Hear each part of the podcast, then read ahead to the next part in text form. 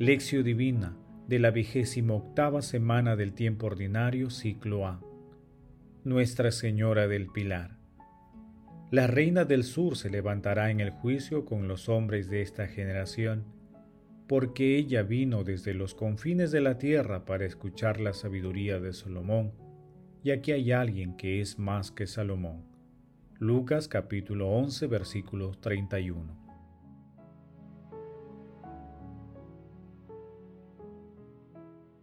Oración inicial.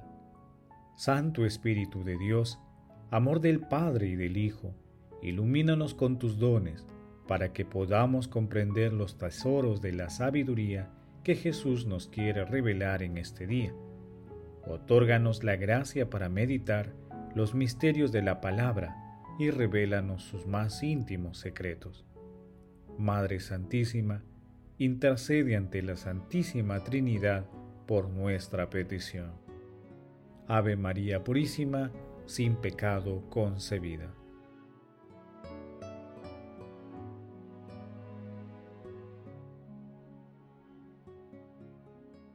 Paso 1. Lectura. Lectura del Santo Evangelio según San Lucas, capítulo 11, versículos del 29 al 32.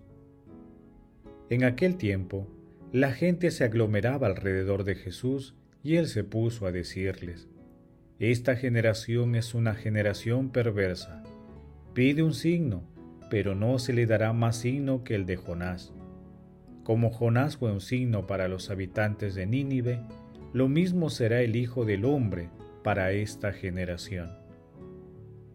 La reina del sur se levantará en el juicio con los hombres de esta generación porque ella vino desde los confines de la tierra para escuchar la sabiduría de Salomón, y aquí hay alguien que es más que Salomón.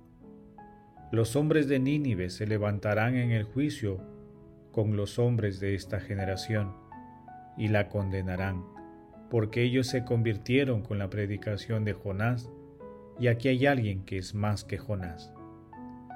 Palabra del Señor, Gloria a ti, Señor Jesús.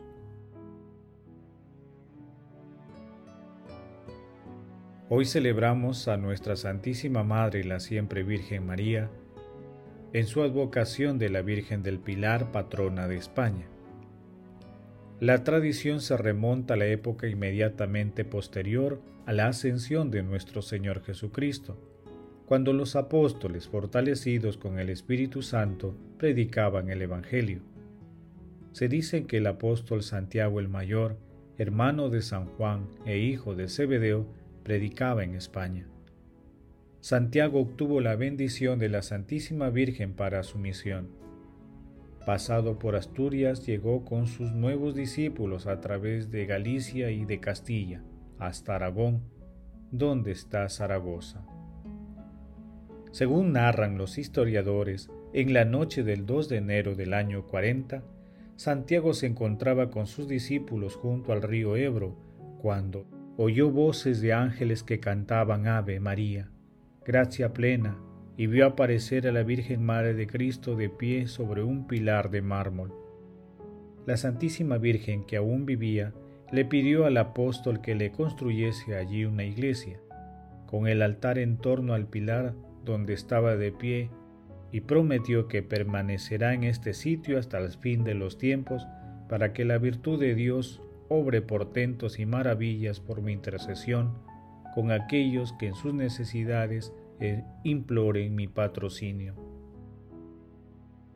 El apóstol Santiago y los ocho testigos del prodigio comenzaron inmediatamente a construir la iglesia en aquel sitio esta fue la primera iglesia dedicada en honor a la Virgen Santísima.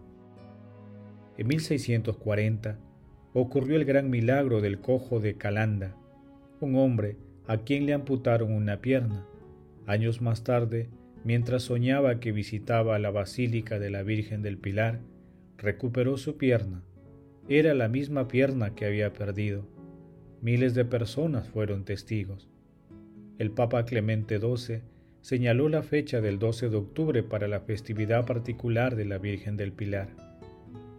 En el Evangelio de hoy, Jesús responde ásperamente a quienes lo siguen solo por sus signos y milagros, indicando que la única señal que recibirán será la de Jonás.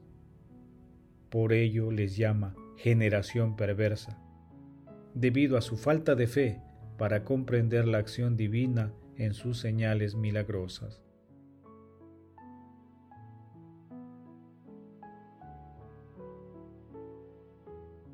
Paso 2. Meditación.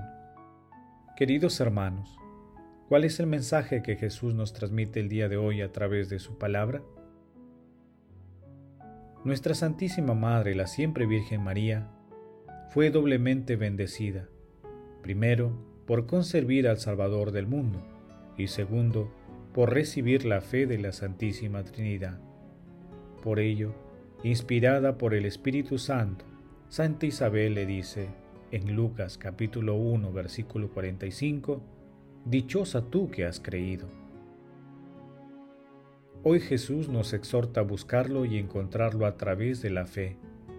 Nuestro Señor Jesucristo sabe que siempre estamos en busca de señales o manifestaciones de su presencia divina y omnipotente, pero que es necesaria la fe para comprender los signos y milagros que Él realiza también en la actualidad en nuestras vidas, en cada instante.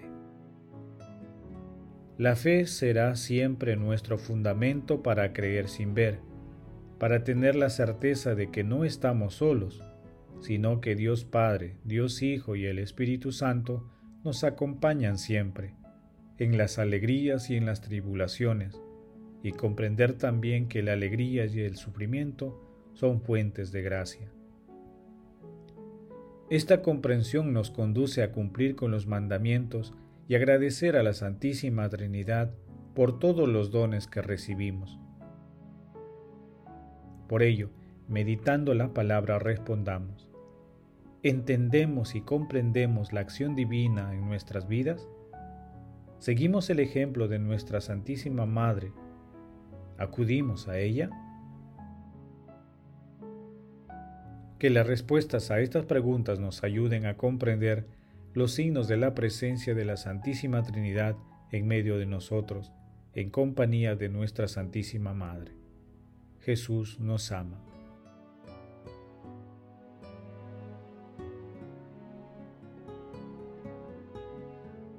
Paso 3. Oración. Dios Padre amado, que en la gloriosa Madre de tu Hijo amado has concedido y concedes un amparo celestial a cuantos la invocan. Concédenos por su intercesión fortaleza en la fe, seguridad en la esperanza y constancia en el amor. Santísima Trinidad, te alabamos y te bendecimos por tu bondad, amor y misericordia. Otórganos la gracia de la plena conversión, la obediencia y el seguimiento fiel a las enseñanzas de nuestro Señor Jesucristo Padre eterno, con la intercesión de nuestra Santísima Madre, la siempre Virgen María, concede por tu amor y misericordia el perdón de las faltas de todos los difuntos, para que sean contados entre tus elegidos. Madre Santísima, Reina de la Paz, bendita tú, elegida desde siempre para ser santa e irreprochable ante el Señor por el amor intercede ante la Santísima por nuestras peticiones.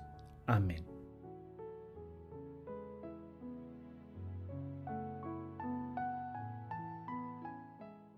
Paso 4. Contemplación y acción. Señor, que tu mirada penetrante llegue hasta el fondo de nuestros corazones y sigamos cumpliendo cabalmente tus mandamientos. Hermanos, contemplemos a nuestra Santísima Madre con un extracto de la exhortación del Papa Pablo VI, Marialis Cultus.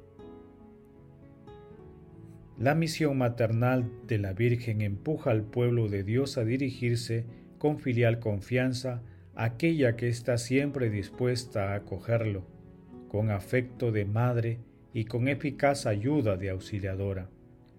Por eso el pueblo de Dios la invoca como consoladora de los afligidos, salud de los enfermos, refugio de los pecadores.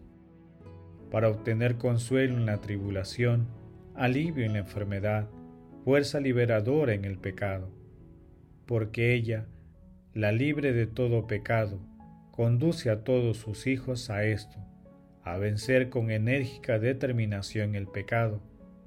Y hay que afirmarlo nuevamente, dicha liberación del pecado es la condición necesaria para toda renovación de las costumbres cristianas.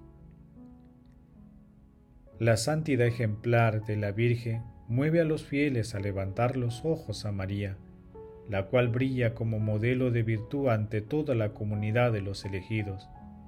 Virtudes sólidas, evangélicas, la fe y la dócil aceptación de la palabra de Dios, la obediencia generosa, la humildad sencilla, la caridad solícita, la sabiduría reflexiva, la piedad hacia Dios, pronta al cumplimiento de los deberes religiosos, agradecida por los bienes recibidos, la fortaleza en el destierro, en el dolor, la pobreza llevada con dignidad y confianza en el Señor, el vigilante cuidado hacia el Hijo desde la humildad de la cuna hasta la ignomia de la cruz, la delicadeza provisoria, la pureza virginal, el fuerte y casto amor esponsal.